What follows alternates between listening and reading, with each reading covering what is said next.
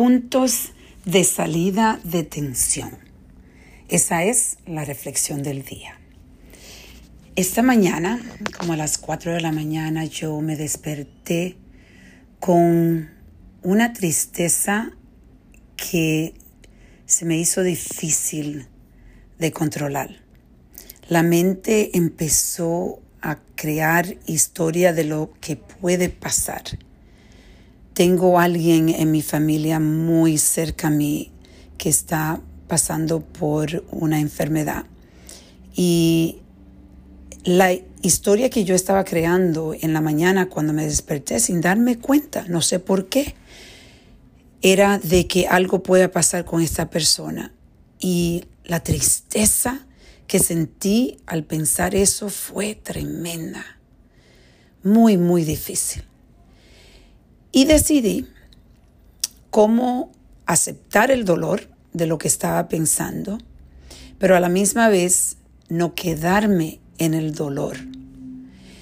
Y me paré, me fui a hacer ejercicio, ya a las 5 y 15 estaba en el gimnasio y estuve tomando esa energía que era tan profunda de ese dolor, de esa tristeza, porque yo creando esa historia lo sentí en mi cuerpo como si fuera verdad. Y tomé esa energía y pude hacer ejercicio.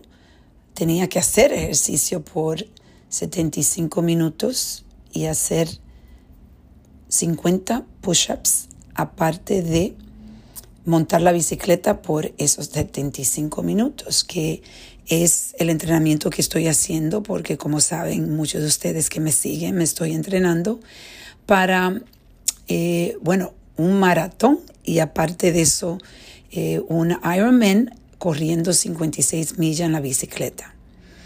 Pero cuando estaba haciendo el ejercicio me di cuenta cómo en realidad el ejercicio es tan importante, el sudar es tan importante para aclarar tu mente, para limpiar tu mente y limpiar tu cuerpo. Y es por eso que hoy yo te hago esta pregunta. ¿Cómo tú te desahogas? ¿Cómo tú sales de esa tensión? ¿Cuáles son los puntos? ¿Cuáles son las diferentes formas que tú decides salir de esa tensión que es creada por las historias que creamos? ¿O te quedas estancado en la tensión, en el estrés y no tomas un paso para salir de ahí? Eso está en tus manos.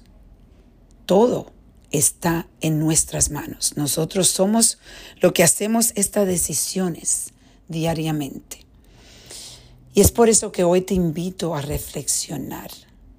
¿Cuáles son los puntos de salida de tu tensión?